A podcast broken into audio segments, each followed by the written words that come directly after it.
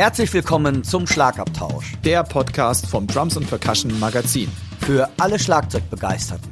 Wir sind Dirk Brandt und Timo Ickenroth. Mit Tipps und Stories und dem Allerneuesten aus der Schlagzeug- und Percussion-Szene. Viel Spaß beim Hören.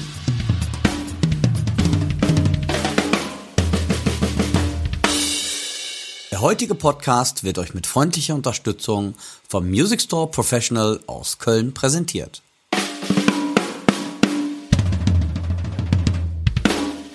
Herzlich willkommen zur 39. Ausgabe des Schlagabtauschs, dem Podcast des Drums und Percussion Magazins und von www.sticks.de powered by Drums und Percussion.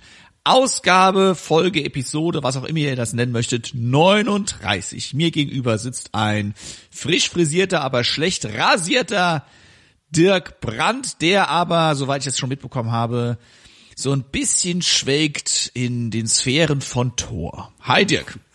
Ja, schönen guten Morgen. Hör mal, schönes Sätzchen hast du gerade auswendig gelernt. Das war schön. Ähm, ja, ähm, ja, rasiert. Yo, ähm, ne, nee, unrasiert. Ja, unrasiert. Ja, ich hatte keinen Bock da drauf. ja, stimmt, aber man hat das gesagt, also ich mit den langen Haaren, das, äh, das würde dann verwegen aussehen wie Thor. Ey, das wäre doch mal was. Geil, oder? Alter, bumm. Hör mal, ein Schlag auf ein Schlagzeug wäre kaputt.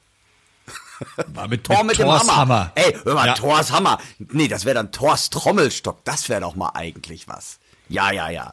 Timo. Ja, vielleicht kannst du ja da Signature-mäßig noch was rausholen. Ja, vielleicht kommt da ja noch was. Mal gucken, mal gucken, mal gucken, mal gucken. Timo, Rundown. Was gibt es denn heute?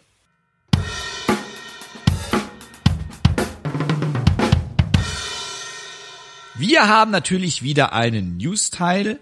Leider haben wir auch wieder einen Todesfall zu beklagen. Wir führen unser Schlagzeuger Wer bin ich fort.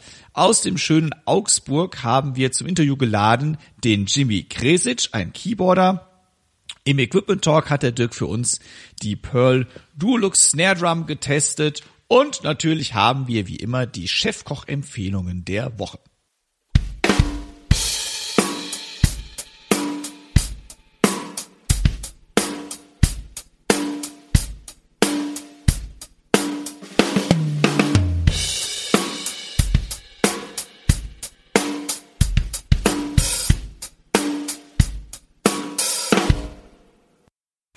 Eine Menge Stoff. Dann wollen wir doch mal gleich loslegen. Timo, was für News haben wir denn? Was gibt es an Workshops oder was passiert in der Drummer-Szene? Genau, fangen wir mal mit dem Workshop an. Und zwar kündige ich hiermit die Cajon Akademie an vom 21. Juli bis zum 24. Juli in der Landesmusikakademie Nordrhein-Westfalen im wunderschönen Heg im noch schöneren Münsterland. Dort war ich auch schon ein paar Mal zu Gast und Dirk, du bestimmt auch. Ja. Es liegt ganz, ganz toll. Ist eine schöne Gegend. Äh, das Thema der Cajon Akademie lautet von Peru bis Pop, also von PBP könnte man das abkürzen, sehr lustig. Die Percussion-Dozenten dort sind für euch Professor José Cortijo, Laura Robles und José Montana. Das Ganze richtet sich an Percussionistinnen, Jugendliche ab 16 Jahren, alle Interessierte, Erwachsene, also einfach nur an Percussionisten, Percussionistinnen ab 16 Jahren und für alle, die daran interessiert sind. Und es gibt dort Unterrichts- und Veranstaltungsformate wie Gruppenunterricht in unterschiedlichen Stilistiken und Spielweisen und Plenumsveranstaltungen, in denen die Dozenten ihren persönlichen musikalischen Hintergrund und typische Aspekte ihrer musikalischen Heimat und Stilistiken vorstellen. Das Ganze ist dann zu haben für insgesamt 364 Euro für Erwachsene inklusive der Vollpension, Übernachtung im Doppelzimmer und ermäßigt für 170 Euro bis 25 Jahre und Menschen in Ausbildung inklusive Unterbringung ebenfalls und der Verpflegung. Außerdem gibt's noch eine Instrumentenpräsentation durch Sonic Percussion mit dem Hannes Sönmes. Also coole Sache, Cajon Akademie im Juli. Wer Bock hat, hingehen.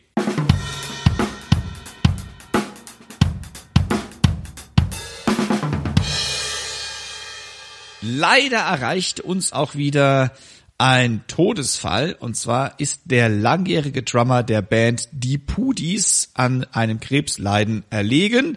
Das ist Klaus Schafschwert. Er ist am 10. Juni im Alter von 68 Jahren von uns gegangen. Ähm, ja, die, die Pudis, das war die Rockband der DDR, ja. würde ich sagen. Die haben da eine Menge Preise abgeräumt und waren auch lange noch nach der Auflösung der DDR musikalisch aktiv. Ähm, der Klaus Scharfschwert wurde in Ostberlin geboren und machte dort zunächst eine Tischlerlehre. Danach studierte er dann noch Musik und ist seit 1979 der Schlagzeuger dann bei den Pudis gewesen. Ähm, ja, die, eine der beliebtesten Rockgruppen der DDR. Und auch der Klaus hat ein paar Preise eingeheimst. Er wurde nämlich von 1984 bis 1986 als bester Schlagzeuger der DDR ausgezeichnet und hat auch bei den Pudis als Songwriter mitgemacht. Zum Beispiel Lieder wie Lass uns den Rest bewahren, Süden oder Unsichtbare stammen aus seiner Feder. Dirk, wie sieht's aus mit dir und Klaus Scharfschwert? Gab es bei dir Berührungspunkte? Hast du ihn mal kennenlernen dürfen? Nee, leider nicht. Aber die Berührungspunkte, die ich habe mit ihm, sind, ich habe damals als kleiner Bub immer zu einem Live-Album der Pudis äh, getrommelt. Ich auf den Namen komme ich, äh, komm ich gar nicht mehr. Es war so ein orange-gelbes Cover und habe dann zu Hits wie ja alt ist ein Baum äh, oder alt wie ein Baum, so heißt es besser gesagt und bestimmte andere Sachen immer getrommelt. Es hat mir immer viel Freude gemacht und auch die Pudis alleine. Ähm, ja, tolle Band und ja, wieder mal schade, dass einer durch den Folgen einer schweren Krebserkrankung halt verstorben ist. Und ja, also ich denke mal, er lässt gerade in den DDR Trommler Riegen, sage ich mal, also das ist jetzt nicht negativ gemeint, wirklich eine große Lücke, weil er war schon sehr prägend. Und besonders, was ja auch ist, der, der Klaus, der war ja nicht nur Trommler, der hat ja auch gesungen. Das hat er so, wie man das gehört hat, gehasst früher, aber der war sogar ganz erfolgreich zur neuen deutschen Welle damit. Aber der sagte, fand ich so irgendwo, ich weiß gar nicht mehr, wo ich, so, so ein Zitat, dass er halt gesagt hat, irgendwie als Schlagzeuger, wenn es peinlich wurde, konnte man sich hinterm Schlagzeug verstecken und als Sänger musst du vorne an den Bühnenrand. Wahre Worte. Deshalb sind wir vielleicht Trommler, Timo. Ich weiß es nicht. Na, ich sitze gerne. Ja, oder so. ja, man wird älter, ne? Stimmt. Das sowieso. Apropos älter. Du bist ja zwei, drei Jährchen älter. Jetzt muss Boah. ich mal investigativ nachfragen. Jetzt aber. Jetzt weil du gesagt hast, du hast ähm, in deinen Jugendjahren zu dem Album der Pudis getrommelt. Ja. So, wie präsent waren denn die DDR-Bands in der Bundesrepublik?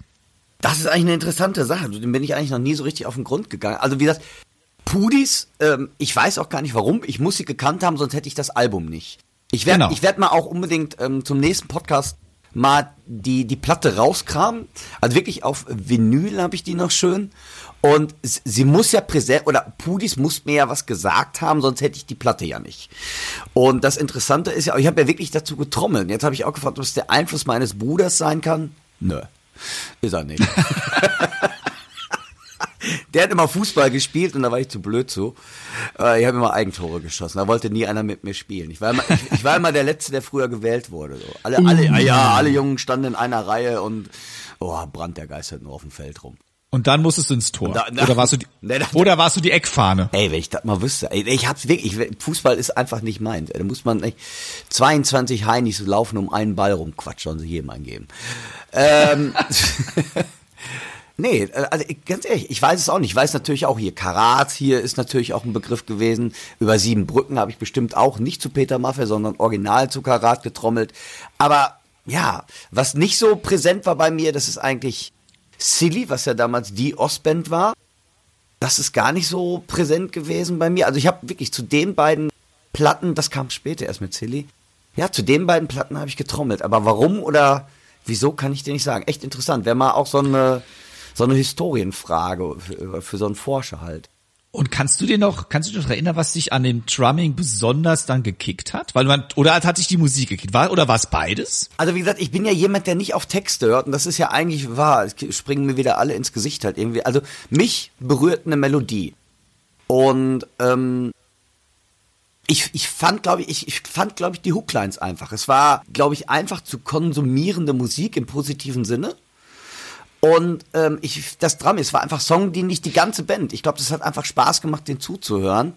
Und ich, ich fand die Melodien einfach toll. Also ich, wie gesagt, ich bin ja jemand, der, wie gesagt, eine Melodie berührt mich. Ähm, Text, wenn ich ihn verstehe, dann hinterher erst. Aber, aber ja, bei mir ist es echt so, eine, eine Melodie löst bei mir Emotionen aus, aber nicht ein mhm. Text. Das ist ja bei einigen Leuten ganz andersrum. Die sagen, boah, den Text halt irgendwie. Und das ist gar nicht so. Also wenn eine Melodie mich kickt, dann ist das eigentlich die halbe Miete. Dann kriege ich eigentlich den Text fast gar nicht mit, weil die Melodie mich so berührt. Ob ja. es eine Akkordfolge ist oder was auch immer. Interessant, ne? Ja. Kommen wir mal kurz auf den Klaus Scharfschwert zu sprechen. Der hat ja dann nach den Pudis, die haben sich aufgelöst 2014, wenn ich mich richtig informiert habe, hat er danach noch mit seiner eigenen Band weitergemacht äh, und die hieß Scharfschwerts Neuland. Das war so ein bisschen härtere Ganger. Deswegen habe ich gedacht, du hättest vielleicht mal mit Axis zusammen eine Bühne geteilt mit denen. Nee, nee, ich habe mit einigen DDR-Trommlern hinterher äh, noch die Bühne geteilt, aber den Klaus habe ich leider nie in dem Sinne äh, kennengelernt halt. No. Aber das Interessante ist ja auch, dass man sagt, als er zu den Pudis damals gekommen ist, er war ja lange Jahre Mitglied, hätte sich eh die Musik der Pudis eh ein bisschen mehr zu härteren Gang oder zu raueren Rockmusik, ähm, wie heißt es, gewandelt. Also er hätte schon so ein bisschen mehr so diese Rockgriffs damit reingebracht. Ja. Also, unser herzliches Beileid an die Familie, an die Angehörige. Ja. Es ist mal wieder ein großer von uns gegangen. Ja, Trommel weiter in Frieden. Jo. Alles Gute dir da oben auf deiner Reise. Tschüss.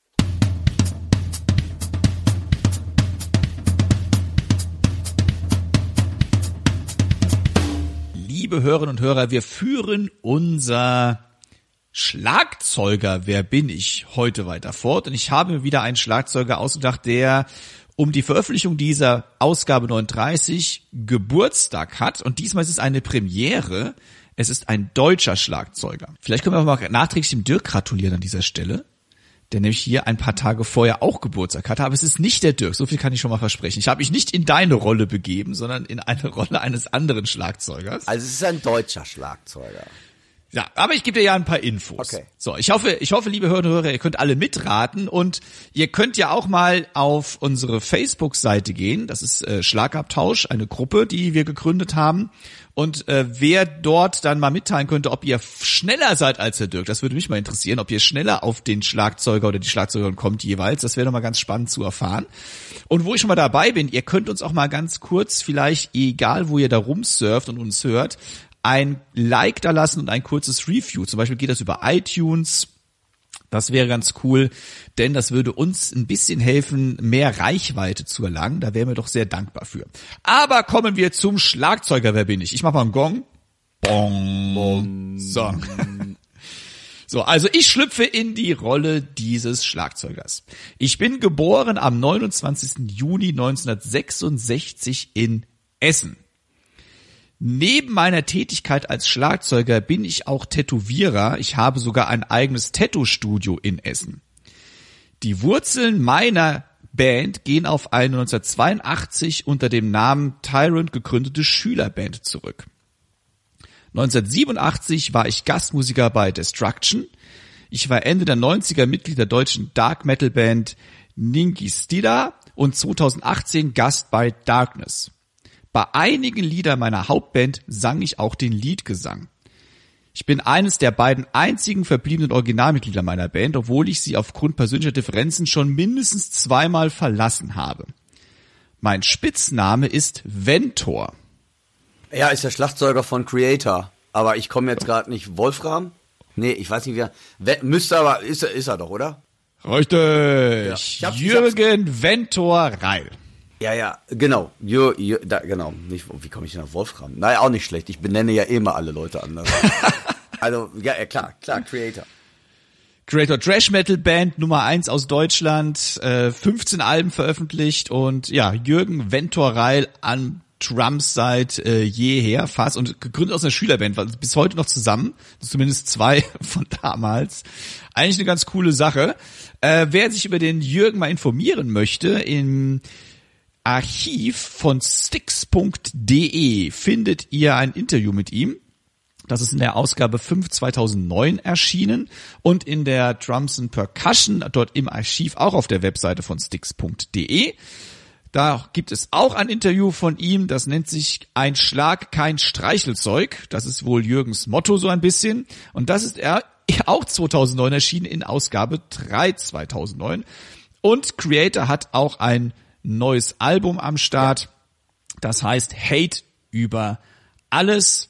Und äh, ja, die sind nach wie vor ziemlich aktiv unterwegs und ja, in den besten Jahren auch, ne? Ja, absolut. Und äh, wirklich geiler Trommler. Wir haben eine geile Geschichte damals. Wir haben 2008, das war ja somit mein erstes Übernachtkonzert halt mit Axis in Wacken.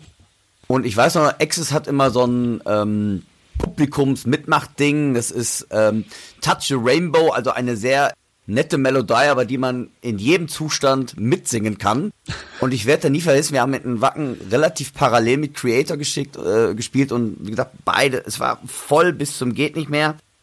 Und ähm, dann da hat man, das war noch so lustig, weil Creator hört dann unser Touch the Rainbow und, und Creator nennt man Hate Blood. Und das war so, da, Hate Blood.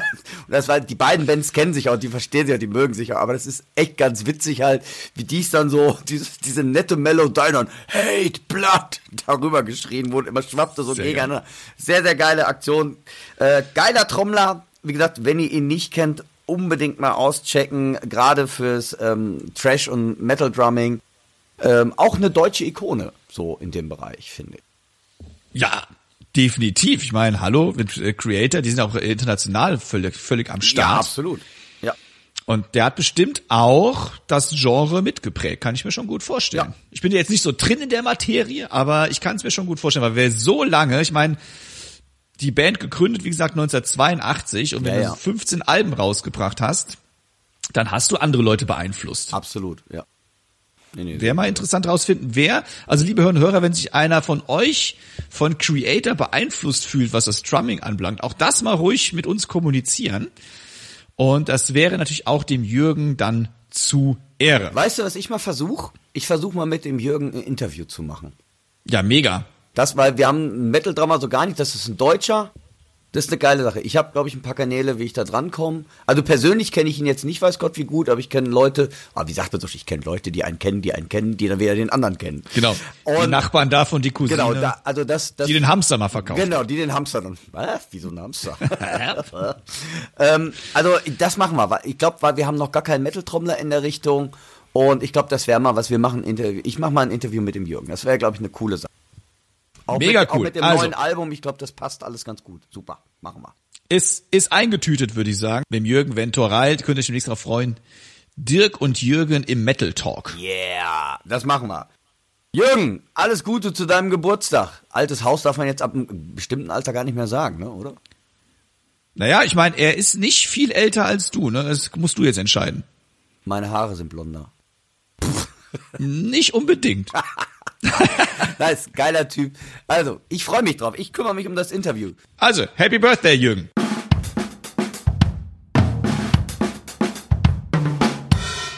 In unserem Szene-Report haben wir den Augsburger Keyboarder, Komponist äh, und was er sonst noch alles so treibt, Jimmy Kresic zum Interview gebeten. Also der Dirk hat ihn zum Interview gebeten. Der Jimmy ist ein alter Kollege von uns, noch aus Zeiten, da haben wir für eine Firma gearbeitet, die elektronische Instrumente herstellt. Ich nenne jetzt keinen Namen, fängt mit R an. Und ähm, der Jimmy war auch dort Keyboard-Vorführer, aber er ist viel mehr, denn er hat äh, eine ziemlich steile Karriere dann noch hingelegt. Der war nämlich dann auch der Musical Director, glaube ich, ja, oder? Absolut. Der korrigiere mich, ja. für das Musik-Crossover-Projekt Rock Meets Classic. Ja. Und das ist schon eine fette Hausnummer. Er hat ähm, auch für The Roots gearbeitet und hat dort äh, Arrangements, Klavierarrangements geschrieben. Also hammermäßig, macht Musik für Filme, Künstler, andere Werbespots, Spiele und was weiß ich. Also er ist äußerst umtriebig und aktuell, habe ich auf seiner Homepage dann gesehen, hat er ein Kinderbuch geschrieben. Richtig. Und ein passendes Musical dazu geschrieben. Da werden wir bestimmt was drüber hören.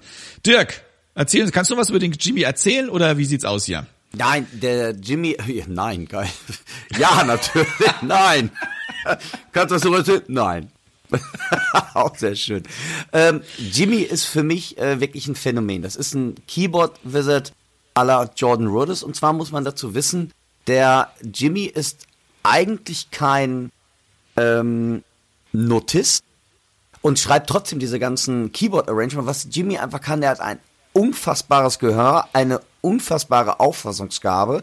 Und darüber habe ich ihn im Interview auch nachgefragt, ähm, was er denn von einem Drama so erwartet.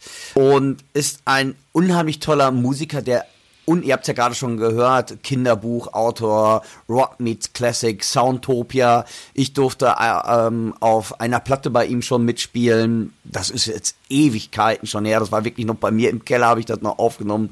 Relativ dilettantisch, alles nach heutigen Maßstäben. Und ist wirklich für mich ein Keyboard-Zauberer vor dem Herrn. Und ähm, ich habe oft mit ihm damals ähm, so Duo-Projekte gemacht, habe mit ihm auch bei ähm, Drums und Percussion Paderborn gespielt. Und wie gesagt, hat kroatische Wurzeln.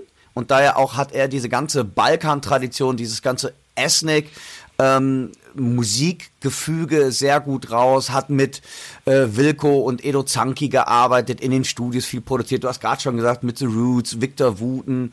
Also ist ein sehr, sehr erfahrener Keyboarder mit vielen eigenen Ideen und Projekten. Und den habe ich einfach mal vors Mikro gebeten. Und zwar habe ich ihn gar nicht mal so sehr gefragt, ähm, was er denn selber so macht, sondern mich hat natürlich interessiert in unserer Rubrik fünf Fragen an. Es sind, glaube ich, sechs Fragen geworden. Habe ich ihn halt einfach das gefragt. Ist dann, wenn er ein Schlagzeug ist und nicht zählen kann.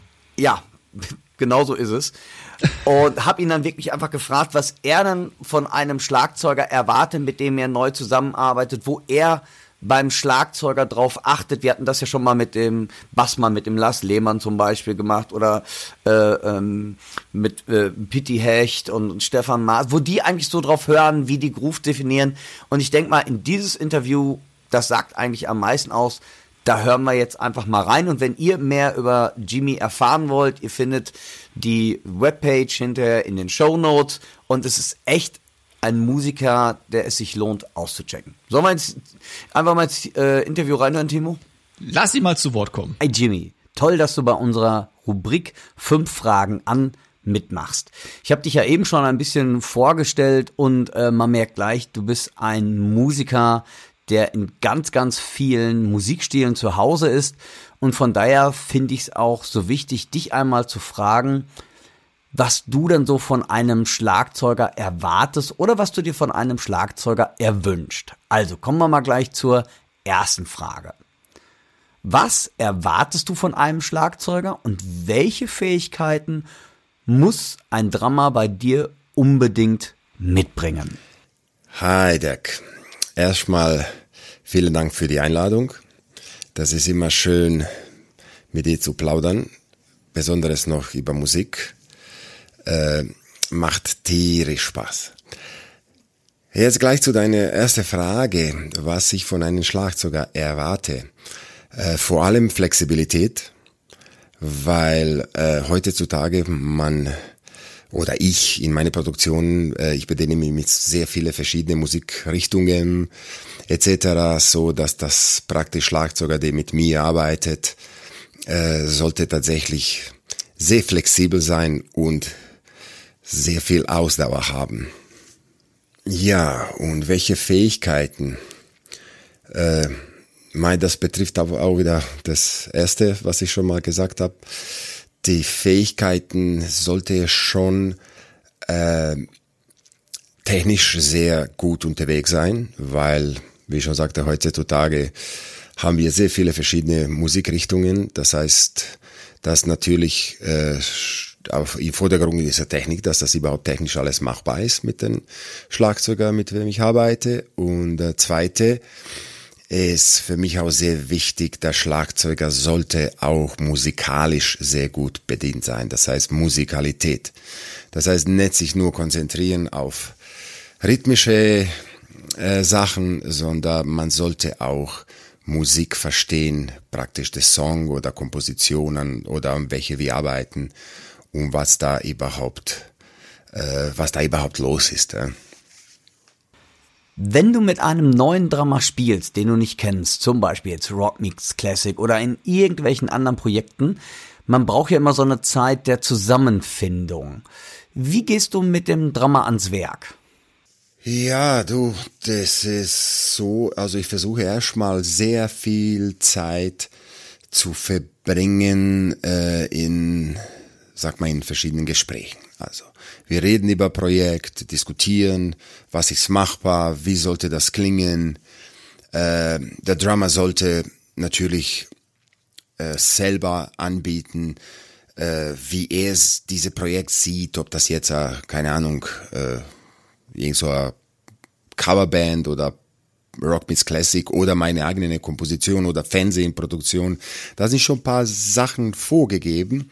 Das heißt, äh, äh, Gespräch, also Dialog ist für mich da wichtigste wichtigste Sache am Anfang. Und dann, äh, dass das klar ist, dass man, dass wir beide in, auf derselben äh, Wellenlänge sind und äh, über selbe Projekt reden und nicht einen neben den anderen, weil das Schlimmste ist, was passieren kann, dass da, ob das jetzt Drummer ist oder ein anderer ist, äh, Musiker, dass man ständig irgendwie versucht, zeigen, wie ich alles machen kann, wie ich cool bin, was ich alles spielen kann, aber eigentlich ist gar nichts brauchbar, sondern, sondern man sollte einfach arbeiten für diese Projekt, an dem wir arbeiten zusammen und das kriegt man am Anfang natürlich erstmal durch Dialog.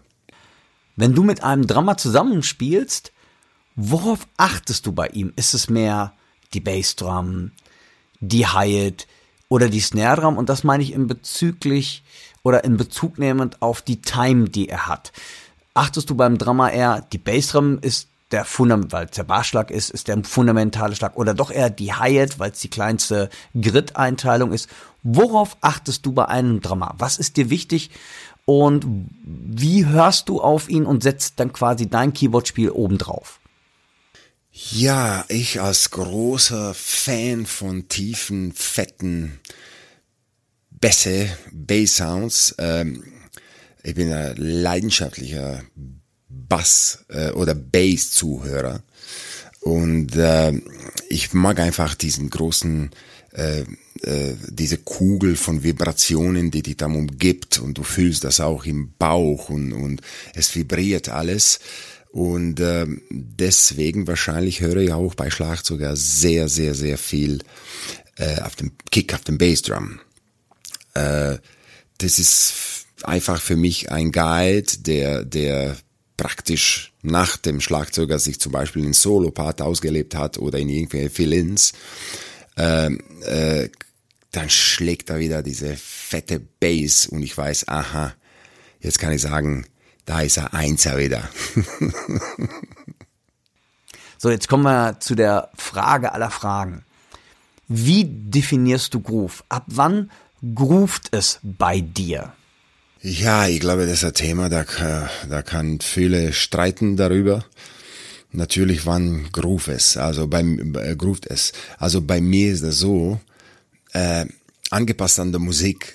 Also ich kann jetzt, wie ich schon sagte, ich liebe verschiedene Richtungen von Musik. Also Prog, Rock, Jazz, R&B, Hip-Hop, elektronische Musik, Klassik, es ist in jeden musikalischen Richtungen ist Definition Groove wahrscheinlich eine andere. Ja? Äh, jetzt wahrscheinlich, äh, wenn ich dich richtig verstanden habe, was ich definiere für ein Groove, wenn ich mit einem Schlagzeuger unterwegs bin. Äh, das werde ich eh sagen, dass meistens, wo ich das richtig fühle, also wenn ich jetzt ein Dream Theater anhöre, da erwarte ich auch nicht, dass die grooven. Du, ich glaube, du verstehst, was ich meine. Aber, aber wenn man D'Angelo hört oder Questlove oder äh, R&B, Hip-Hop, im Blues auch, äh, äh, der Schlagzeuger, die Groove ist für mich auch sehr viel äh, komplette Haltung von den Schlagzeuger. Mit welcher Dynamik ist er, ne, nicht nur rhythmisch, dass er groove, sondern mit welcher Dynamik er Schlagzeug, äh, den Snare schlägt oder äh, die Nuancen zwischen und dynamische äh, äh, Unterschiede zwischen äh, äh, starken Schläge und ganz leisen. Dann, dann nicht vergessen die ganze Ghost Notes, was da zwischen die Schläge passiert. Also das ist für mich Groove. Also das ist ja diese komplette äh, geschlossene Kreis, wo dann, und natürlich, man darf auch ein bisschen eiern, finde ich, ist es nicht schlimm, wenn da, wenn da in, in, in, in Song, natürlich angepassten Song, äh, Schlagzeuger auch ein bisschen hinten laid back unterwegs ist und, und Schlag nicht, äh, die Schläge nicht immer wie quantisiert sind. Also, wie ich schon sagte, Finessen, Kleinigkeiten und natürlich Dynamik. Ob es groovt oder nicht, ist das ähm, bei dir mit dem Timing in Zusammenhang oder sagst du ganz einfach, nee, es kann auch grooven, wenn die Time vielleicht gar nicht so da ist? Also achte man auf alte Rekordscheiben oder sowas. Worauf, oder wie gesagt, wie siehst du das Ganze? Wie gehst du mit dem Thema Klick um, Metronom oder heutzutage Pro Tools, alles wird auf Grid geschnitten. Wie siehst du das Ganze? Also das habe ich schon in der, äh, auf deine vorige Frage äh, fast komplett beantwortet. Äh, natürlich, wenn ich jetzt auf Film arbeite oder, oder Fernsehen oder Dokus, da sind vorgegebene Frames, Bars, äh, Timecode, äh, wenn ich mit Shows arbeite, äh, sollte man schon sehr sehr konkret auch spielen, wenn man auch zu Bilder spielt und so weiter. Was jetzt äh, live äh, angeht, wenn man Musik macht für sich, für andere halt auf der Bühne und so weiter, wie ich schon vorher gesagt habe, habe ich gar kein Problem, wenn das bisschen hin und her wackelt. Aber ist ja natürlich, wir müssen da alle, alle, alle in diesem Kreis sein. Also ist ja wichtig, dass wenn der Schlagzeuger groovt und wenn er sich äh, freilässt und, äh, und nicht immer auf, auf Greed äh, schlägt und Hi-Hat funktioniert nicht immer wie ein Sechzehntel oder Achtel und so, muss auch Bassist genau identische Denkweise haben. Also die, das ist ja sehr, sehr gut man kann das ganz gut hören in D'Angelo äh, äh, Schallplatten. Manche sagen, die sind viel zu weit zu in, in Grooving gegangen, aber äh, Leute da sind irgendwie Questlove ist auf dem Schlagzeug und Pino Palladino ist auf dem Bass. Also ich glaube nicht, dass man äh, äh, was Groovigeres finden kann. Man sollte das ein bisschen anhören und das wäre für mich äh, Champions League Groove. Ist es wichtig bei dir als Drummer, dass der Schlagzeuger Noten lesen kann? Und wie wichtig ist eine schnelle Auffassungsgabe bei dir? Ja, schnelle Auffassungsgabe ist äh, schon sehr wichtig. Manchmal ist äh, Schnelligkeit in Auffassung äh, spart auch sehr viel Diskussion, sagen wir mal so. Dass wir da äh, reden, diskutieren, das ist auch okay. Aber irgendwann müssen wir auch äh, kommen auf den Punkt. Äh? Und äh, Noten zu lesen, äh, ja, eh, na, äh, das ist ja eher wie komplex das die Sache ist. Also natürlich, wenn jetzt ein Drummer Musical spielen soll, äh, die ich jetzt arrangiert habe oder äh, mitgewirkt habe, dann glaube ich, äh, wäre cool, wenn er die Noten lesen kann. Ähm, oder ne, du verstehst, was ich meine.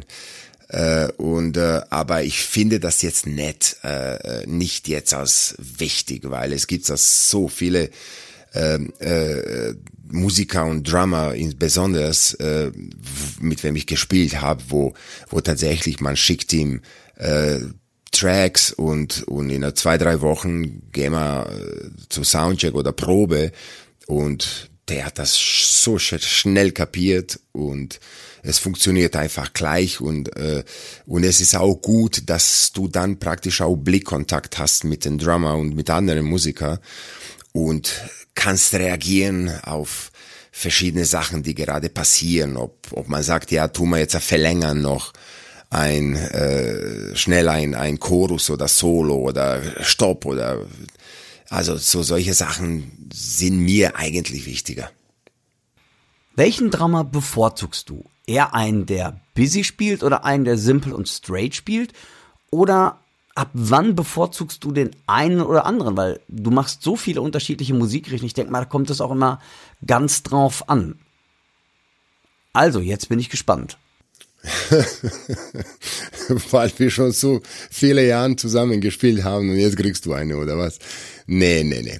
Schau, also äh, du weißt schon, wir haben jahrelang für Roland als Duo sogar Drums und äh, Keyboard gespielt und da war natürlich wunderbar, dass du busy gespielt hast und äh, du musstest das praktisch auch, weil weil man muss das alles präsentieren, was man mit Instrumenten machen kann und so weiter und das war das Gottesgeschenk, was du da alles gemacht hast. Aber wir haben auch Gigs gespielt, wo wo jetzt ein ganz normale poppiges Lied ist, wo du auch reduziert gespielt habe und hat auch ganz wunderschön gegroovt. Das heißt, kommen wir wieder auf das Thema, äh, das ist immer, wo das passt. Also und, und Geistenschlagzeuger sind natürlich die, die das beide machen können. Also das wäre Katastrophe, wenn wir jetzt äh, keine Ahnung, in China spielen, wie wir schon das gemacht haben, und da habe ich einen Schlagzeuger, der, der richtig schön langsam, der lässt sich Zeit und so weiter. Das heißt, das wäre dann langweilig, dann muss der halt busy spielen.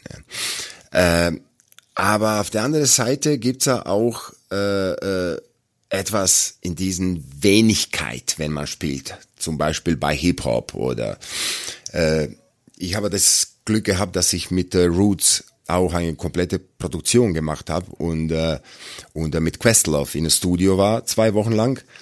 Und äh, man, sollte ihn nur anschauen, was er da gerade jetzt macht, also wie der spielt und wie der, wie der benutzt diese, diese, diese Leichtigkeit, diese, diese, diese Minimalismus, also das, das ist einfach göttlich, so dass man praktisch, man manchmal, man wusste sich, äh, äh, ey, jetzt hätte ich gern so einen, der da Simon Phillips mäßig unterwegs ist, äh, aber auf der anderen Seite, es gibt da sehr viele Tage, wo man sagt, mm, so ein cooler Porcaro wäre jetzt richtig geil.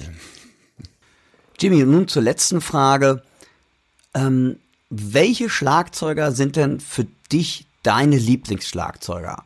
Und auch warum ist dieser oder jener Schlagzeuger dein Favorit? Was ist das Besondere an ihm? Also, wie ich schon äh, vorher erwähnt habe, mein, einer meiner Lieblingsschlagzeuger ist äh, Questlove. Äh, genau deswegen, wie er diesen Minimalismus äh, an der verschiedene groovige Hip-Hopper und New Jazz Soul angepasst hat. Ich mag auch sein, sein Sound. Und äh, dann gibt's ja natürlich auch Danny Gottlieb mit Pat Pantini.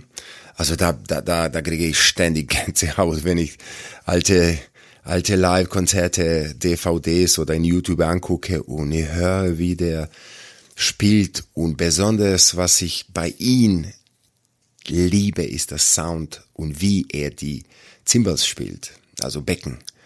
Also das ist einfach, also das ist das Schönste, glaube ich, Zimbals-Spieler aller Zeiten, äh, unabhängig von seine technische äh, Möglichkeiten. Was er, meine ich, ist auch nicht einfach mit Pat Martini zu spielen. Dann haben die einmal gef gefragt, Pat, was willst du? Du hast schon alles erreicht.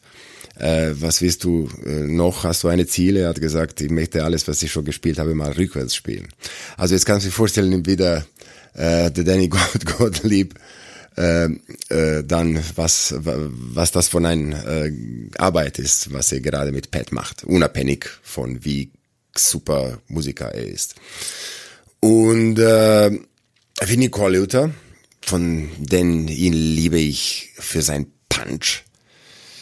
Äh, äh, das ist das, was ich damals bei Groove gesagt habe. Also der Groove mit Sicherheit. Ja weil der hat ja diese Dynamik, diese Schlag, also das ist göttlich. Und nichtsdestotrotz, äh, natürlich muss man noch erwähnen, denn Jeff Porcaro, meine ich mit diesen Spielweise und, äh, und Sound bin ich aufgewachsen. Ja, ja das wär's. Natürlich gibt's noch jede Menge, aber jetzt auf der Schnelle habe ich mir die vier ausgesucht. Danny Gottlieb, äh, Jimmy, du sprichst mir von Herzen, weil ich finde auch, äh, Danny Gottlieb ist für mich der phänomenalste Beckenspieler aller Zeiten, den ich kenne. Absolut. Jimmy, super, vielen, vielen lieben Dank, dass du dir die Zeit genommen hast für das Interview. Und ähm, ja, ich wünsche dir alles Gute, hoffe, wir haben bald wieder die Ehre zusammen die Bretter dieser Welt zu berocken und sag alles Liebe und Gute dir und bis bald hoffentlich. Tschüss. Ja, nochmal vielen Dank für die Einladung, für die Einladung und hat tierisch Spaß gehabt, wie immer mit dir äh, mal über Musik zu reden und tatsächlich hoffen wir, dass man wieder mal ein bisschen äh, paar Bühnen unsicher macht. Hm? Okay, also vielen Dank nochmal und Grüße an alle Zuhörer. Ciao, ciao. Vielen lieben Dank, Jimmy, für die offenen Worte. Einen Satz noch zu Jimmy. Er hat mir mal gesagt, er wäre lieber E-Gitarrist geworden als Keyboarder. Und das merkt man auch seinem Spiel ein bisschen an, würde ich jetzt einfach mal behaupten. Also, vielen lieben Dank, Jimmy. Alles Gute für dich, für die Zukunft. Ich hoffe, wir laufen uns mal über den Weg. Und ja, bis dahin, rock on.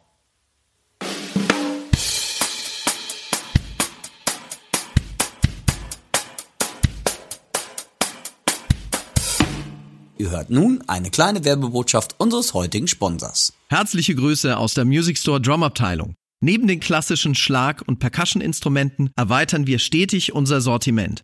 Gerade unsere Fame Handpans und Tong Drums erfreuen sich immer größerer Beliebtheit. Christian Krebs, unser Mr. Handpan, checkt jede einzelne Fame Handpan, bevor sie verschickt wird, sodass ihr auf jeden Fall ein Top-Instrument erhalten werdet. Kommt zu uns in den Laden oder checkt es aus auf musicstore.de. Wir freuen uns auf euch.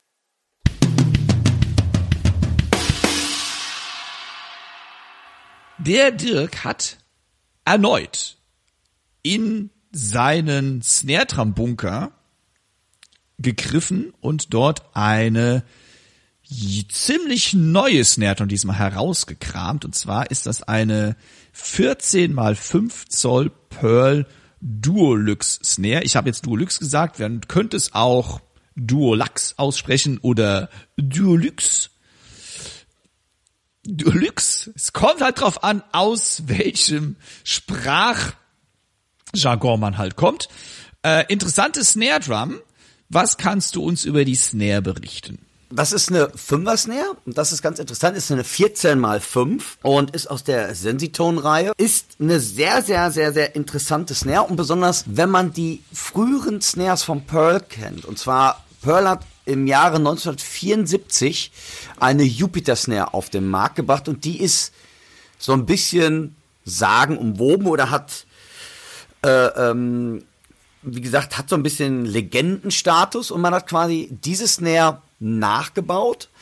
Und ähm, das Besondere ist, man hat diese Battleship-Böckchen genommen, die im Moment sehr in sind bei Pearl. Dann hat sie, was ich sehr schön finde, diese zwei ähm, so diese Einlegstreifen, die heißen Nicotine White Marine Pearl Shell Inlays. Inlays sind so zwei Streifen, die ähm, verleihen der Snare einen sehr, sehr edlen Touch. Dann die Snare hat einen 20-spiraligen Snare-Drum-Teppich. Und wenn man die Snare so anschaut, sie ist jetzt gar nicht so, wie man es kennt, mit so, so Hightech-Features ausgestattet. Die hat eine relativ simple Abhebung. Das ist vom Pearl die SR017, die Snare-Drum-Abhebung. Einfach gehalten, aber funktioniert tadellos. Manchmal ist ja auch so, wenn du tausend Einstellmöglichkeiten hast, muss nicht unbedingt alles besser werden dadurch. Und ähm, ich habe mich äh, zum Testen für die 14 mal 5 entschieden und aus dem Grunde, weil so 6,5 Tiefe kann ja jeder und ich fand halt gerade, ähm, dass die äh, ähm, so eine 14,5 eher so ein funky Sound hat. Ich, ich bin so, ich habe gesagt, okay, tief und fette hatten wir ja oft genug. Und da habe ich bald noch ein tolles Schätzchen für uns, Timo, im Snare Drum Test, was noch keiner weiß. Ja, ja, da kannst du da kannst echt gespannt sein. Ja, ja, da bin ich gerade dran. Verdammt, ich bin jetzt schon wieder neidisch, ey. Ja, aber, aber ich, Zu aber, Recht, ne? Na, aber, danke, Aber ich danke. musste tief in die Ta aber ich sage, ich musste tief in die Tasche greifen dafür. Und das wollte ich, das war, Ah, du bist Rockstar, das ist kein ja, Problem. aber ohne Geld. Scheiße, was ist denn da schief genau, gelaufen? weißt du Bescheid? Und ähm, also, wie gesagt, aber jetzt sind wir vom Thema abgeschweift. Und was ich halt gerade fand, dass das wirklich so eine Allround-Snare ist. Wenn ihr was sucht, wo was einen tollen Punch hat, ähm, was ähm, funky wie aber auch balladesk klingen kann. Wenn du zum Beispiel so Minimuff da drauf machst, das Ganze, oder mit Mulgin arbeitest, dass man das Ganze so ein bisschen platschiger macht halt. Also die Snare hat einen großen Stimmumfang und jetzt habe ich schon so viel geredet. Ich denk mal, ich spiele euch jetzt einfach den Test mal ab. Und ganz wichtig, vergesst nicht, auf meinen YouTube-Kanal und auf Timos YouTube-Kanal auch vorbeizuschauen, weil Timo hat vor kurzem noch ein tolles Bassdrum-Mikrofon getestet, wo ich drauf sehr neidisch bin. Ähm, damit ihr... Das habe ich leider wieder abgeben müssen. Ja, wie, wie die Snare auch, leider, ja. Leider, leider, leider, leider. Ich glaube, die Leute denken immer, wir, wir, also viele in, in der Snare, viele Snares sind meine eigen, aber viele muss ich alle wieder abgeben. das ist ganz schön doof. Ja, ist irgendwie, ja, ich finde das auch nicht ganz Genau. fair, ne? Man macht schon so einen Test, man muss den Quatsch wieder abgeben. Also jetzt aber mal zu der Snare Drum nochmal. Ähm, zehn Stimmschrauben und nochmal zum Videotest halt hat, äh, ähm, jetzt war ich ein bisschen durcheinander. Also, die Snare hat zehn Stimmschrauben und über die ganz, und über einen ganz detaillierten ähm, Videobericht könnt ihr auf Timus und meinen YouTube-Kanälen wirklich mal vorbeischauen, weil das macht das Ganze dann doch nochmal ein bisschen ähm, anschaulicher und geht dann natürlich wesentlich mehr in eine Tiefe als in diesen fünf Minuten hier. Ganz wichtig noch für alle Nerds, ähm, der Kessel, das ist ein invertierter 1 mm Messingkessel mit zwei Sicken, was auch sehr ähm, durch Ludwig damals geprägt wurde mit Chrome over Brass und diese ganzen Sachen. Hört einfach in den Test mal rein und dann bin ich doch mal gespannt. Okidoki. Die Snare Drum ist aufgenommen mit SE Electronic Mikrofon und zwar an der Snare für die Nerds. Das ist das SE V7X und als ähm, Bottom Mikrofon für den Snare Teppich ist es das Kondensator Mikro SE8 und ihr hört die Snare Drum zunächst in einer tiefen Stimmung. Und zwar mal mit abgespannten Snare Drum Teppich und dann hinterher mit angespannten Snare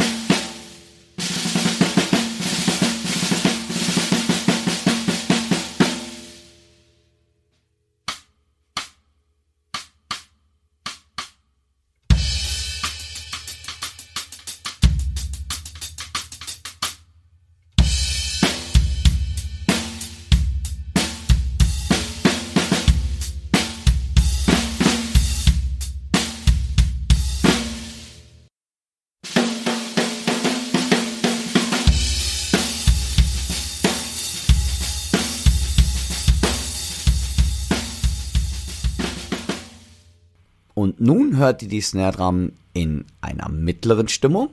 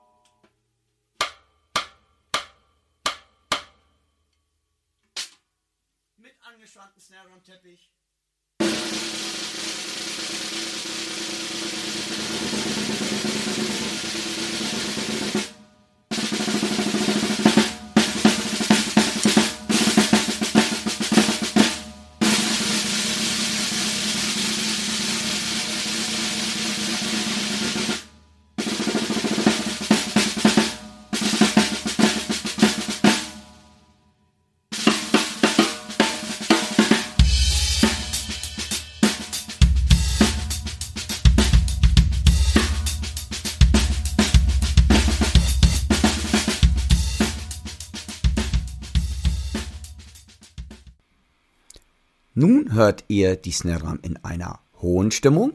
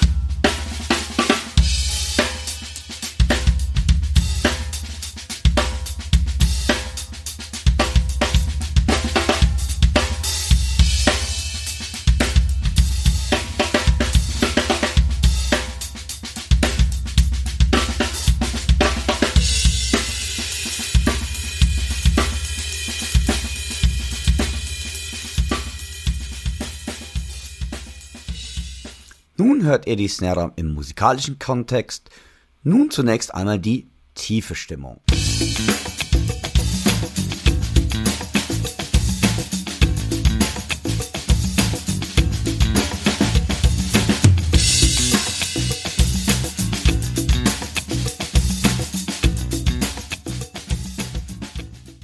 Nun hört ihr die mittlere Stimmung.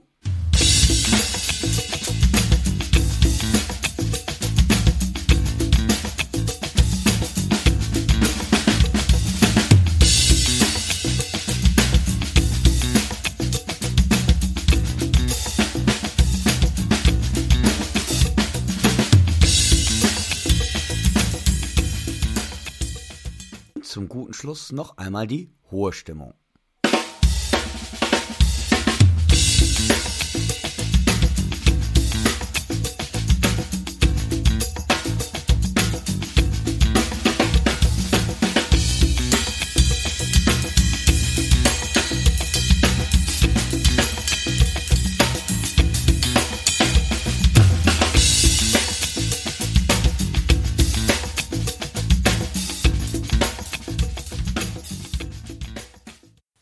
Der Dirk hat vorhin die Sicken erwähnt. Ich erkläre erstmal, weil ich musste es nachgucken. Ich wusste nicht, was Sicken sind. Sicken sind laut Wikipedia, ich habe mich mal richtig tief in die Recherche reinbegeben, nämlich. Sicken sind rindförmige Vertiefungen, die häufig der Versteifung von dünnwendigen Bauteilen gegenüber der Verformung oder Schwingung dienen. Denn wir haben ja nur mit einem, wir haben es bei der Pearl Duolux nur mit einem 1 Millimeter Chrome über Messingkessel zu tun. Das ist schon ziemlich wenig, ne? Ja. Muss man sagen. Also, das ist eine Sicke. Wer es nicht wusste, so wie ich, jetzt seid ihr hoffentlich ein bisschen schlauer. Also, die Snare klingt natürlich mega. Ich meine, ist auch immer die Frage, wer sie spielt. Muss man jetzt mal an der Stelle auch dazu sagen, ne? Ähm, also unter deinen Sticks, unter deinen Händen klingt die echt, ja, in jeder Stimmung wieder nach einer geilen Snare. Also absolute Empfehlung. Die äh, unverbindliche Preisempfehlung liegt bei dieser Snare bei 618 Euro. Und die, der Dirk hat es erwähnt, die gäbe es auch noch in 14 mal 6,5 Zoll. Wer noch ein bisschen Mehr Bauch. ja, Mehr Bauch. mehr Bauch haben möchte. Ne? Und wem der Test und das YouTube-Video vom Dirk nicht reichen, der kann natürlich mal wieder auf unsere Homepage gehen, auf www.sticks.de. Und dort im Archiv findet ihr nämlich einen Testbericht dazu.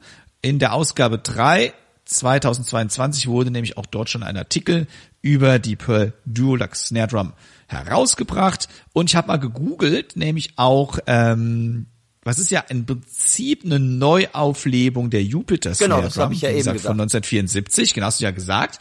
Und ich habe mal geguckt, unter welchen Preisen die denn so gehandelt wird. Und die liegt gebraucht, ich meine, es hat ja schon ein paar Jährchen auf dem Buckel, je nachdem, auch welcher Zustand das ist und so weiter und so fort, zwischen 200 und 500 Euro. Ja.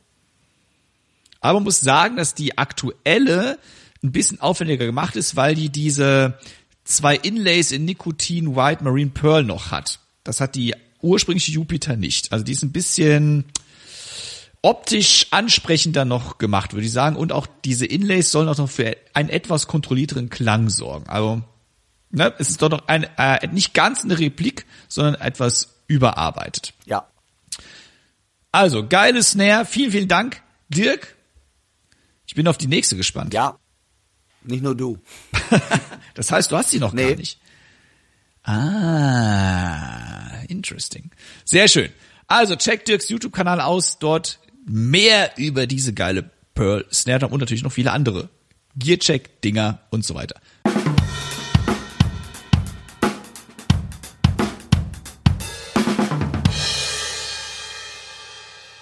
Unter der E-Mail-Adresse podcast at drumsundpercussion.de könnt ihr den Dirk und mich direkt erreichen.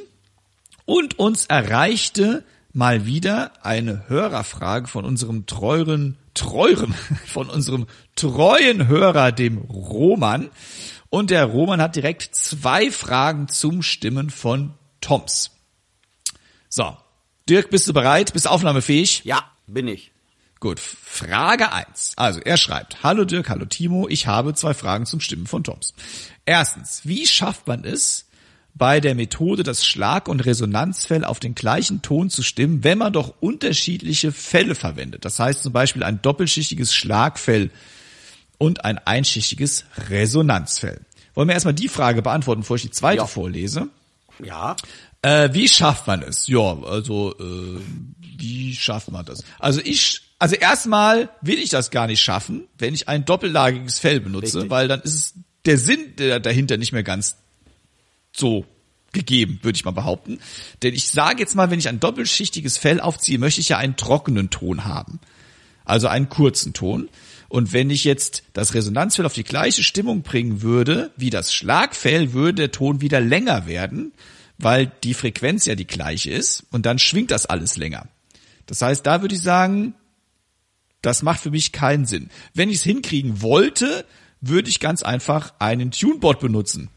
Das Gerät hat der Dirk ja auch schon mal vorgestellt und das habe ich auch schon mal empfohlen. Das ist das, der, der Tunebot ist euch allen natürlich bekannt. Es ist ein Stimmgerät für Schlagzeugerinnen und Schlagzeuger. Anders äh, wüsste ich mir dann auch nicht zu helfen, aber ich habe es auch noch nie probiert, das so auf die gleichen Ton zu bringen. Aber ich denke mal, sollte mit einem Tunebot auf jeden Fall möglich sein. Also ich denke mal, du kriegst es auf jeden Fall mit einem Tunebot hin. Aber auch wieder ist nach meiner Meinung, ähm, auf, wie gesagt, ich bin eh kein Freund von auf dem gleichen Ton zu stimmen. Ähm, ich würde in der Regel, ja, es, es, es variiert halt immer. Ähm, nee, ich würde immer gegenstimmen. Also ich glaube, ich habe noch nie eine Trommel auf dem gleichen Ton gestimmt. Äh, ähm, Resonanzfell und Schlagfell, weil ich fand, das stand sich, das hat sich immer zu sehr gerieben mit den ganzen anderen. Und wenn, ähm, würde ich, glaube ich, wenn ich es auf dem gleichen Ton stimmen möchte, auch wirklich die beiden Fälle oben und unten verwenden. Dass ich da einfach ähm, schon mal ein gleiches Schwingungsverhalten habe. So würde ich, das würde ich meinen. Ich glaube, das ist jetzt Geschmackssache, aber ich würde, wenn ich es gleich stimmen, also wenn ich das Resonanzfeld, Schlagfeld gleich stimmen will, dann würde ich auch das gleiche Fell verwenden wollen. Ja. Ja.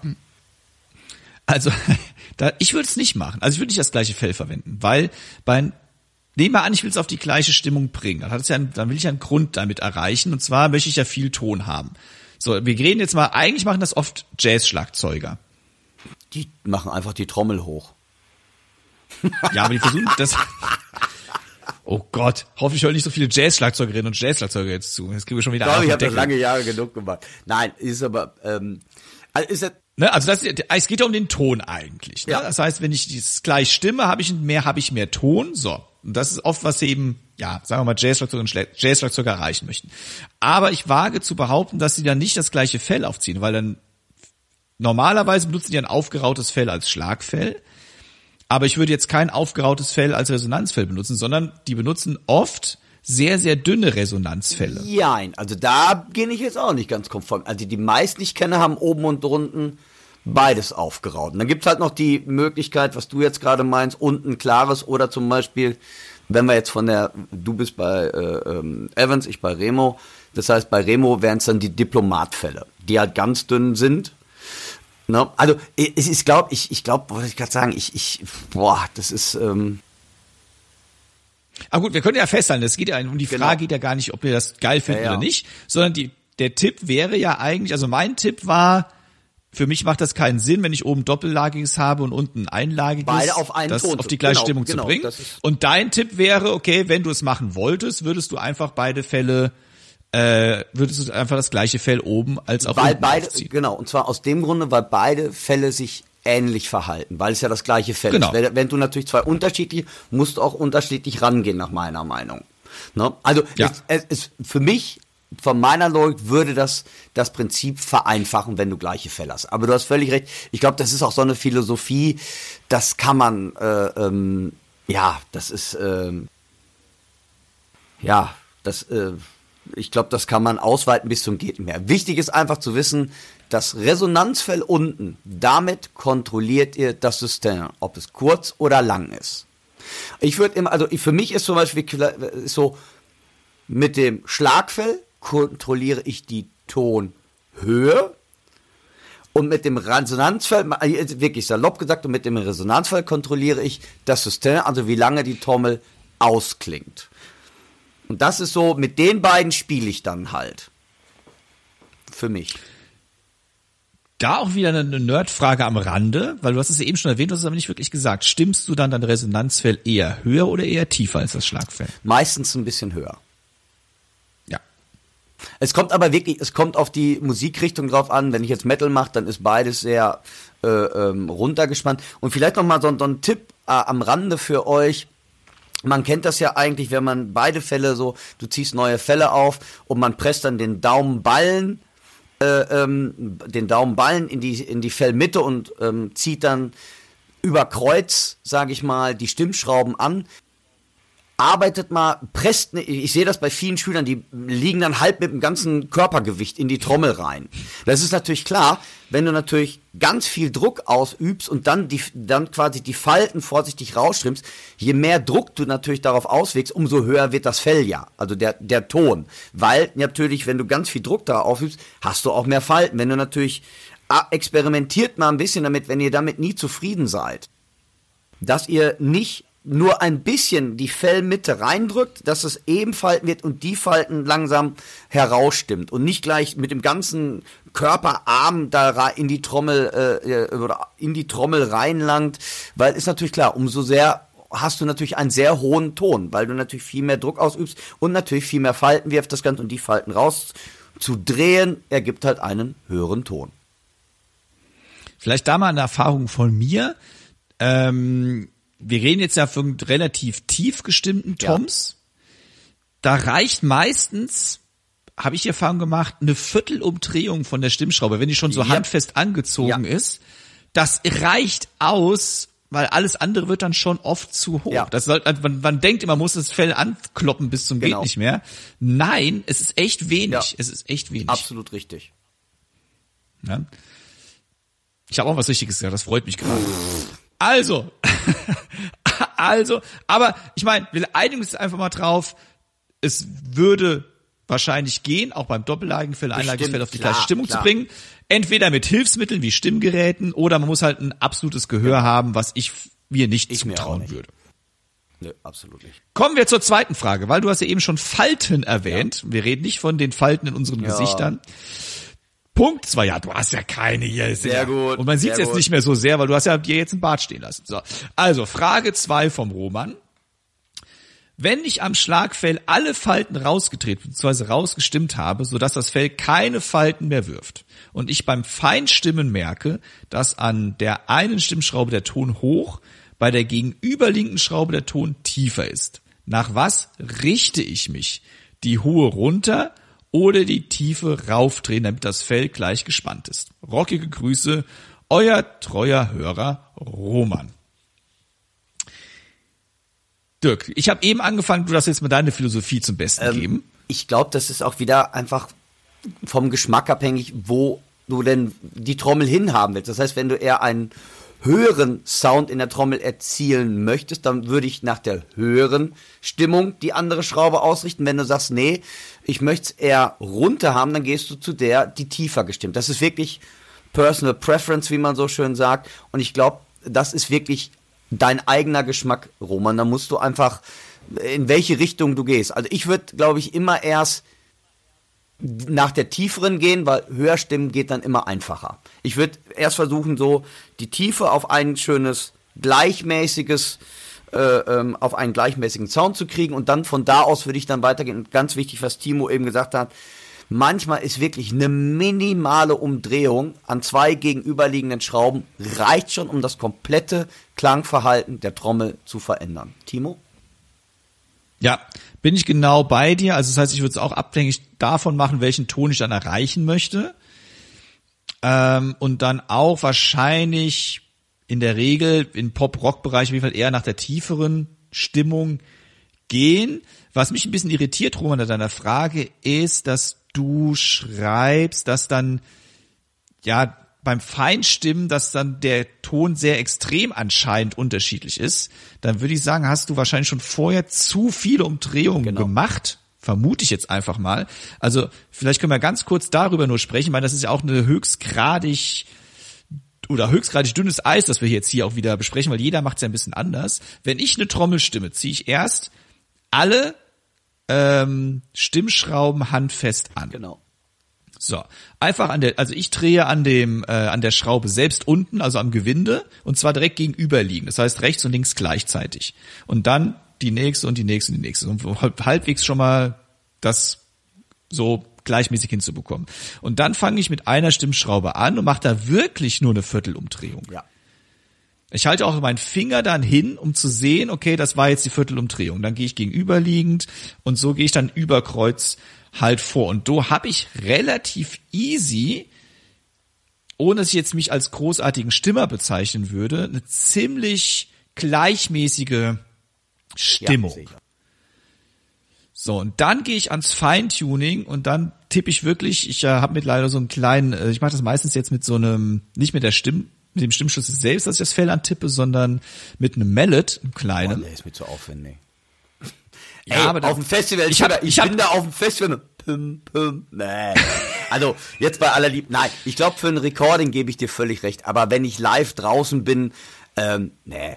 Also ich nehme Ah, echt live noch den, ich doch kein ich Feintuning mehr. noch den, den Stimmschlüssel. Also du hast natürlich recht. Ihr solltet den Stimmschlüssel jetzt nicht mit voller Wucht auf die Holzkante eurer teuren Trommel so pum pum. Also das bitte Roman, das macht bitte nicht. Aber ich so für so clever halte ich jeden. Ähm, du hast recht mit dem Stimm mit dem mit dem Mallet, aber ganz ehrlich, das ist mir boah, nee, sorry. Aber ich meine, man kann das Sorry. natürlich, nein, es ist ja auch alles richtig. Aber ich finde, das ist, boah, nö. Ja, okay, ich sag's mal allgemeiner, einfach mal das Feintuning Genau. machen, man hört sich nochmal das Tuning an und dann auch nochmal leicht vorgehen. Ich benutze tatsächlich den Tunebot dafür, Super. jetzt schon mehrere Jahre und mache damit ganz gute Ja, Erfahrung. Ich meine, ich vertraue live vertraue ich dann meinem Gehör. Wenn ich bei mir im Studio sitze, dann möchte ich es einfach 100 pro Genau. haben. Und ähm, ja, für live reicht's einfach. Aber sag mal, auch ah, aus. ich denke mal auch, Roman, ich glaube, die Frage sollte ein bisschen beantwortet haben. Ich finde immer geil, also ich spiele ja meistens vier Toms, Dreie klingen immer super geil und eine ist immer so, ah, da muss ich mich immer mit abquälen. Es ist wirklich, Dreie sind super und eine immer so, ah. Und da muss ich dann echt so ein bisschen Fummelarbeiten. Aber den Mallet habe ich noch nicht rausgeholt dafür. Vielleicht deshalb. Timo, vielleicht ist das, das, jetzt das wird der Kunst sein. Deswegen spiele ich auch nur drei Ja, Toms. clever. Ich weiß, aber dafür keine Snare mehr. Ja, So. okay. Aber ich hoffe, wir konnten so ein bisschen rum. Ich hoffe, wir konnten ein bisschen weiterhelfen. Wenn nicht, schreib uns wieder an podcast@drumsandpercussion.de und lass uns einfach weiternörden. Und wer sonst Fragen, Feedback oder Anregungen hat, auch für euch gilt natürlich diese wunderbare E-Mail-Adresse podcast@drumsandpercussion.de.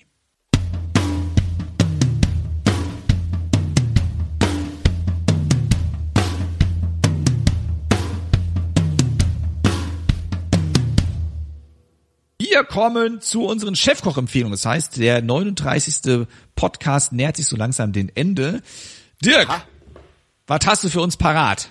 Yo, Timo, ich habe heute eine Live-DVD und zwar von, äh, ich gehe in die Country-Gefilde und zwar von Keith Urban. Die ähm, DVD heißt Living Right Now und da trommelt für mich der unglaublich, den ich wirklich geil finde als Sch Schlagzeuger. Ähm, jetzt nicht nur für den, ich, ist ja eigentlich kein Country, sondern Country ist jetzt fast Pop-Rock, würde man sagen. Ist das der Chris McHuge.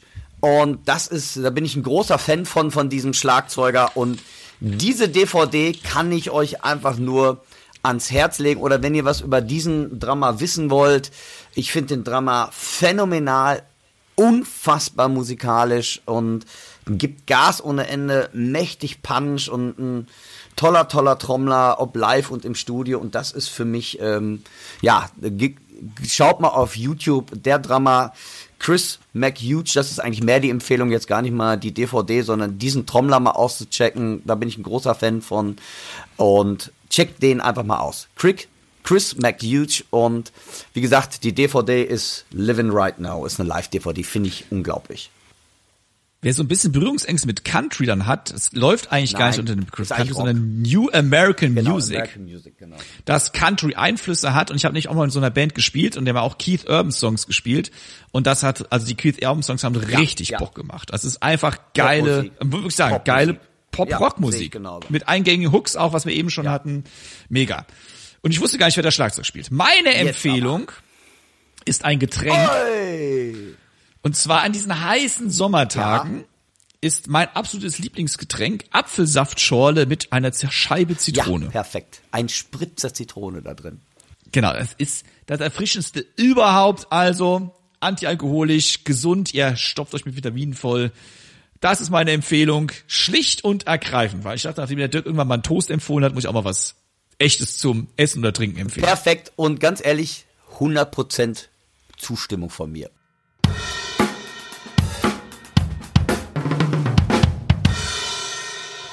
Also, Yeah. kommt gut in den kühlen Sommer herein mit einem kühlen Getränk. genau, man weiß ja in Deutschland nie, was passiert. Deshalb, das fand ich jetzt eigentlich eine ganz schöne Bildsprache gerade. Ich hoffe es allerdings nicht. Okay, Timo, das war die 39. Folge. So schaut's aus. Wahnsinn, 39 Podcast-Folgen. Es war mir wie immer ein Vergnügen, mit dir hier rumzunörden. Ich freue mich schon in 14 Tagen auf die neue Episode, die 40. Alter, wir nähern uns der 50. Ich ja noch nicht. Ich könnte jetzt was dazu sagen, ich lasse es aber nicht. Ja, danke, sehr schön. Dafür, ich habe schon gedacht, äh, da hast du ja genug Beschwerden schon, dass ich äh, nicht rasiert bin. Eine Frechheit hier, also. Nein, das steht ja. Also der Torlook, den hat irgendwas. Ja, ja, ja, ja, ja. Okay, nächste Mal mit Hammer. Lieber. Es war mir eine Freude, ihr lieben Zuhörerinnen und Zuhörer. Danke fürs Zuhören. Bleibt uns gewogen. Passt nach wie vor auf. Es sind komische Zeiten. Ja, ich entlasse euch in hoffentlich schöne weitere sonnige Tage von eurem Podcast-Team Dirk und Timo. Und der Timo hat jetzt das letzte Wort. Ich bedanke mich natürlich auch fürs Zuhören, liebe Hörerinnen und Hörer, und mache euch darauf aufmerksam, schaut doch mal bei www.sticks.de vorbei, powered by the Drums and Percussion. Ihr wisst, dass Sticks von Drums and Percussion übernommen wurde. Und wenn ihr eine Frage an uns habt, podcast at drumsandpercussion.de habe ich ja schon öfters erwähnt, unsere E-Mail-Adresse. Schaut natürlich auch auf unseren Social-Media-Kanälen vorbei, den YouTube-Kanälen vom Dirk und von mir. Ich habe übrigens Tramifil Nummer 31 jetzt auch aktuell in meinem Unterrichtsgeschehen drin. Hey, Dankeschön. Ah, danke, danke, logisch. Danke. Und äh, da findet ihr noch andere tolle Sachen über uns. Guckt bei Facebook und Instagram mal vorbei. Dort posten wir auch immer unterschiedlichen Content nämlich. Und natürlich, wer auf Facebook unterwegs ist, checkt unsere Schlagabtausch-Gruppe aus. Dort seid ihr noch ein bisschen Ja. näher dran an uns und wir können direkter kommunizieren. In diesem Sinne. Wir freuen uns auf euch, auf jeden Einzelnen. Wenn ihr noch Bock habt, wie gesagt, lasst eine, irgendwo eine Bewertung da. Wenn ihr könnt, empfehlt uns weiter. Und ich wünsche euch eine tolle Sommerzeit. Bei einigen gehen ja schon die Ferien los, denke ich mal. Also habt eine gute Zeit, einen nicht zu heißen Sommer und wenn er zu heiß wird, ihr habt jetzt das Getränk äh, unserer Empfehlung. Also macht's gut, bis dahin, bis zum nächsten Mal. Alles Liebe von uns. Ciao. Tschüss. Heutige Podcast wurde euch mit freundlicher Unterstützung vom Music Store aus Köln präsentiert.